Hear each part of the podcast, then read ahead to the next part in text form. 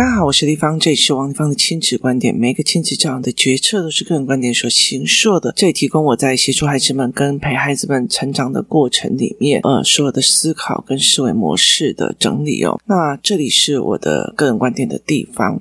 如果你有任何的疑问，如果你有任何的想要我们工作室协助的，可以到我们的粉丝专业跟我们联系，或加入王立芳的亲子观点那社群，跟所有的朋友一起聊天哦，然后一起互动。我们还有包括呃教案啊或教材，可以到我的部落格或者到虾皮的网站购买哦。那有一天呢，我在跟我的小孩们聊天的时候，我们在上课，那我们就讲到一件事情。有一个孩子，他小学三年级，他就跟我讲一件事情，说：“立芳姨，我们老师啊，哈，我们老师他常常说，他一定是上辈子做了很差劲的事情哦，那这一辈子呢，才会既当妈妈又当老师哦，所以他觉得他很可怜，觉得他是。”被折磨跟被欺负哦，我听到这样子的一段话，他从一个小学三年级的小孩讲出来，其实我有一点倒吸了一口气哦。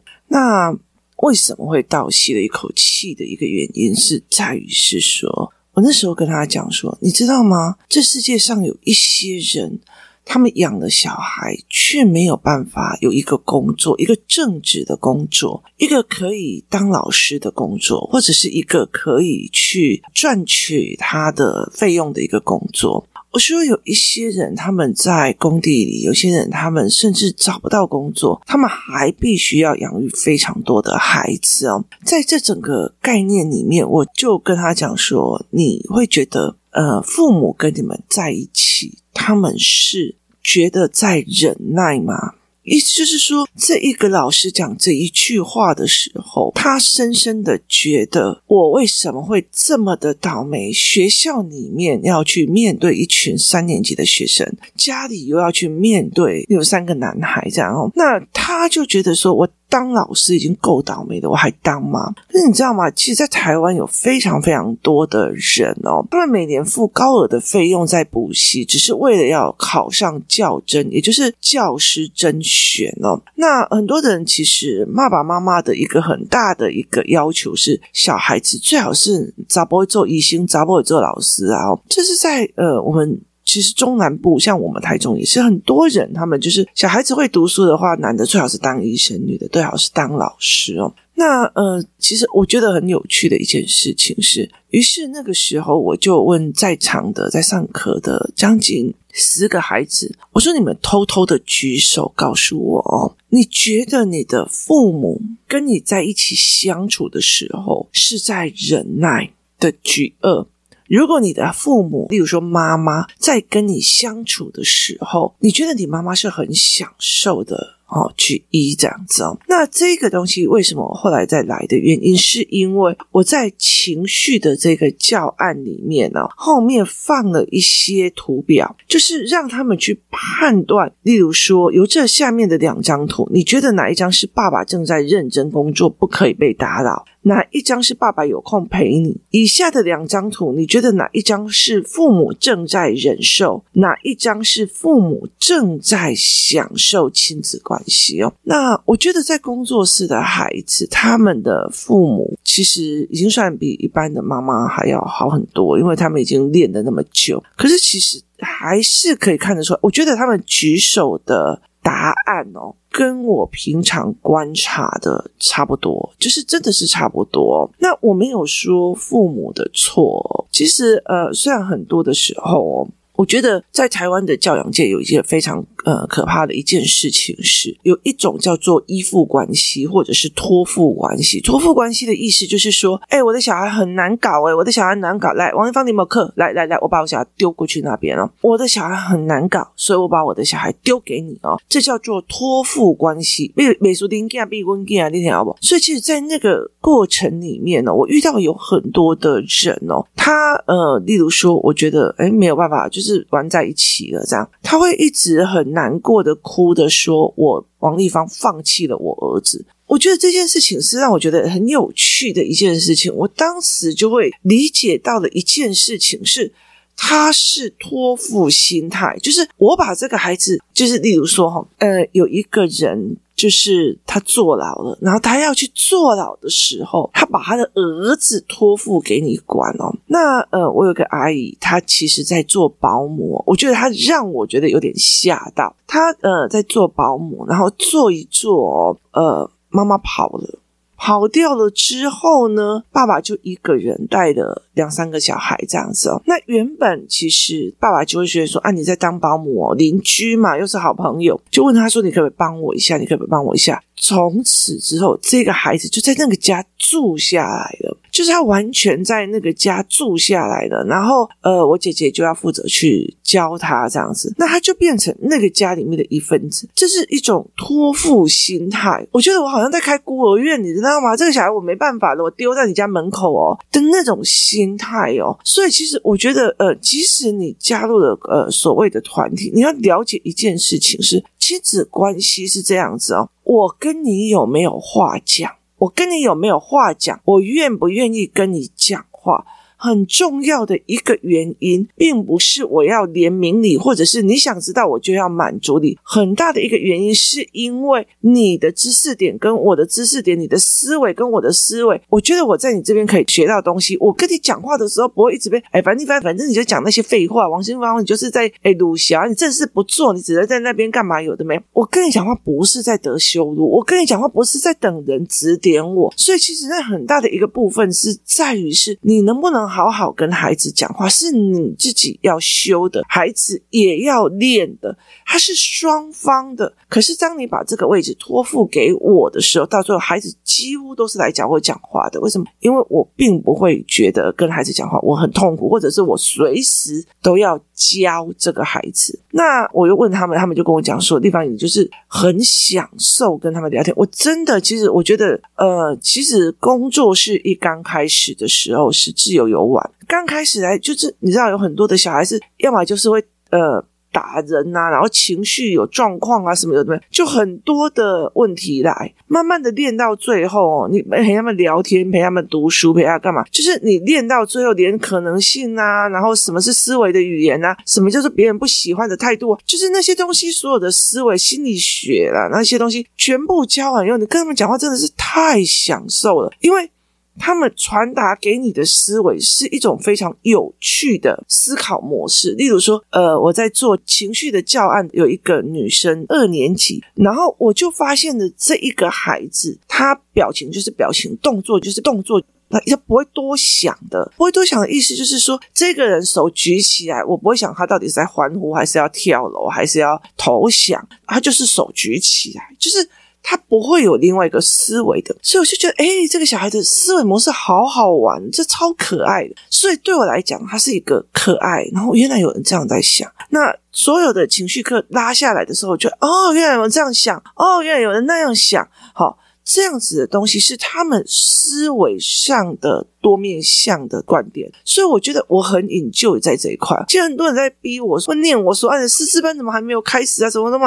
我跟你说，其实我就是。只要有上课或者跟他们小孩在一起，我就会觉得这是很享受的，然后我就会 focus 在那边。我常常会跟我工作室的人讲说，反正我就是一个怪人，就是。我就是一个怪人，你告诉我，我说啊，这是呃，要怎么行销东西，要怎么样，要怎么样？谁告诉我要帮忙行销哪一件事情哦？我其实说一句比较，就是 KOL 的模型，那我就会跟他讲说，没有，就是蹭人家话题那些有的没有，我也很懒哦。所以其实并不代表我没有什么思维去知道说这件事情的呃，我的观点没有观点没有，我的观点还是蛮多的哦。所以其实我其实很享受这一件事情哦。那但是我其实我也很清楚一。件事情就是，其实像我我自己就可以看得出来，是说，当有一些小孩，就是有一些小孩子要接近妈妈的时候，妈妈的肩膀就为高手。所以，其实你就会可以领领略一件事情：妈妈其实看到这个孩子的时候，她其实是有压力的，她是有压力的，然后甚至需要去逃亡一段时间，需要去喘口气，需要去放松，需要追剧来把自己的思维跑掉一下下。所以，其实他们是有。压力的，他是任务型的。我要辅导他上很好的学校，我要辅导他是任务型的哦，他并不是人与人之间的放松哦。在工作室里面，嘉宾的小孩会在他身边扭捏、把弄、把弄，就是在他身边嗯嘛的。那我的小孩，包括那个高中生，也是会麻抱，然后麻怎样的，就是。他其实，在外面受任何委屈，妈，我要抱，妈，我要。他其实会有这样子的一个思维模式。可是有很多的孩子，他已经没有办法，他跟妈妈在一起的状况已经没有办法了。那呃，我女儿有一个很大的状况是，她让很多的孩子相信，即使像姐姐这么大了，也可以在妈妈身上抱抱。所以，她打破了这个什么怎么那么大了还可以抱这个状况哦。那曾经有个小孩问我说：“为什么姐姐那么大了还可以在你身上抱？”我就这样讲说，我就说，我说我也很喜欢抱他。我说很重要的一件事情，我觉得呃，人都有脆弱的时候，有难过的时候，有觉得疲累的时候，这个时候有个 free hug，就是有人给你抱抱，那其实你就会把所有的那个所有的警备心，所有的。武装整个卸下来，我就跟他讲说，如果他不跟我抱抱，他就会去跟其他男朋友抱抱，其他谁抱抱这样子哦。其实。在高中或者是大学的那段，尤其是高中那一段，国高中那谈恋爱很大的一个部分，是我需要有一个人来安慰我、同理我这样子。可是我在那个时候，其实对我来讲，其实我女儿就觉得回家就好了，这也是我的败笔啊，因为我很希望你赶快结婚出去哦，这样子呢，呃，我们家就不用呃买那么多的食物这样子。那我就觉得说，那你早点结婚啊，不要像我那么晚结婚，那么老了还在被小孩这样子累哦。所以其实我就会觉得这样子哦。那可是我跟孩子来就很舒服，我非常喜欢。所以其实很多人在跟我讲星期六跟星期日的课啊，寒暑假的课哦。别人寒暑假就是营队开到满，赚的满钵满意哦。本人寒暑假就是想要跟孩子赖到满，觉得哦好享受哦。就是我这么享受的事情，我为什么要给别人去做？所以其实对我来讲，这是一个非常大的一个享受。所以其实呃。我就在跟这个孩子讲说，我觉得你们老师其实是用错的方法，用错的施力点在跟孩子们相处哦。那用错的方法就是太想教，然后太想。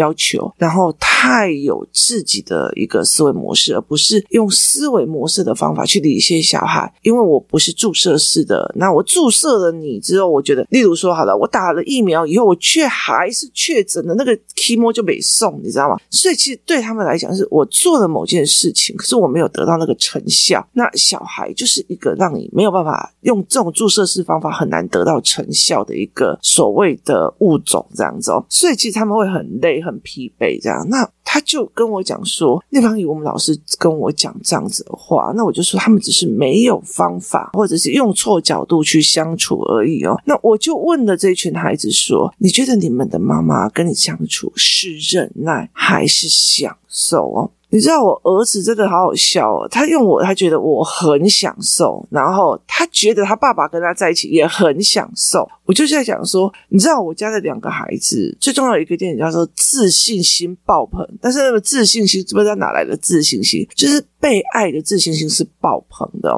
可是他爸爸也常常念他骂他，有时候还会。K 他这样子哦，所以其实在这整个过程就会让我觉得非常的有趣哦。那我就再看几个，他们其实也很清楚。我我觉得这种东西，肢体语言跟情绪跟焦躁是没有办法骗的。你跟这个人在一起多么的放松，多么的干嘛，其实是很重要的。那曾经有人问过我说，曾经有人问过我说，这个问题到底在哪里哦？问题在于是好。例如说呢，我们自己很难找到一个我们没有办法控制的东西。例如说，我们在上课的时候，小孩就很喜欢去翻后面嘛，看后面会有什么题目这样子。我就跟他讲不能翻，他们就问我为什么。我说，你上个月知道这一个月谁会感冒，谁会生病吗？那如果你不知道的话，那其实遇到事情就因应，遇到事情就因应这件事情，你怎么去处理，就怎么去练啊？因为所有的东西都有课表啊、行事历啊什么的。我告诉你，人生没有行事历的啦，人生完全不是照说，我今天不要地震就不要地震，今天不要生病就不要生病，今天不要怎样就不要怎样，是没有人生没有行事历。他在考到你的是迎头去面对，迎头去面对这个思维模式。所以我就常常会跟他聊这一件事情。我说，这整件事情不是这样在想的。我说，这整件事情不是这样在思维的。你就是迎头上去，就是迎头上去哦。所以我我就在跟他聊这一块。那我就跟很多人在讲说，很多的父母他其实很没有办法接受失控，没有办法。为什么？因为在我们的学校里面，所有东西都有标准答案。我今天读多，我就会有读好成绩；我今天读少，就没有好成绩。我们华人，我们台湾人非常非常的害怕意外，就是意外之事，意外之怎样？就是你怎么没有跟我讲，你就来了？你怎么没有跟我怎样，就怎么样了？你怎么的？就是所有东西都要预告哦，所以其实我们很难接受，然后我们很难接受，我们预期落空哦，所以其实。像很多的妈妈，她就会跟我讲说：“我已经对我孩子很好了。要是以前哦，他考这种成绩，我早就变了。你听懂意思吗？在这一句话的逻辑里面是，是我已经很忍让你的，就是我在忍让跟退让，就是我跟孩子之间还是一个输赢的角色，就是我已经退了，要不然你要怎样？就是。”输赢的一个思维模式，我已经忍你了，这也是一个思维模式。可是人跟人在一起，人跟人在一起，你如果真的要很好的、舒服的关系点，就是在于是。我们两个可以在共同的环境里面生长，但是互相协商配合，而不是容忍你了。所以，其实在我家里面，我们家其实我就觉得，在这个环境里面，对我来讲，哦，我会去听我的小孩在说什么，他也会听我在说什么。我们会一起读书，一起做很多的事情，没有谁该容忍谁这一件事情，而是。好好的相处，所以我常常讲一句话：我会远远的爱你，但是我没有办法跟你相处。那我常常跟我的儿子在讲，像我女儿现在高一，她每天早上起来就会去看一个所谓我给她的就是思维脉络的影片或者是文本。好，她会去听影片，她会去看文本，每天早上一篇，每天早上一篇。她每天，因为其实高中生哦，就是课本里面的东西哦，我们自己当过高中的很清楚，就是你每天塞了很多东西，但是你没有。哦，学到的愉悦，然后我没有想通的那个愉悦，所以后来其实我帮他找的东西是每天有一个哦，原来是这样的想通的顺序逻辑，然后它是一个短课程，所以其实我必须要帮他找将近三百六十五天，我们要把它做成一个习惯的影片，这样。所以对我们来讲，我们是一个非常习惯性要去做这一块的哦。那我就有跟我儿子在讲说，其实你要赶快赶上来，因为如果是姐姐这样的思维模式。是哦，包括他在看我呃面对家长，或者是看待我面对伙伴们，或者是在看我就是面对之前的所谓的合作方，就是这些事情的时候，他其实看的观点比我人间清醒哦。我们还有很久那种什么仁义道德那些包袱这样子哦，那他其实看的比我更透彻。那所以其实我就跟我的儿子来讲说，如果你姐姐在高一就有这样子的呃思维模式的话。我觉得你应该要，就是你要想一件事情哦，有一天我们可能都没有办法跟你生活，为什么？因为你都是那种搞笑咖的啊，所以其实就没有办法跟你这样子在生活在一块的。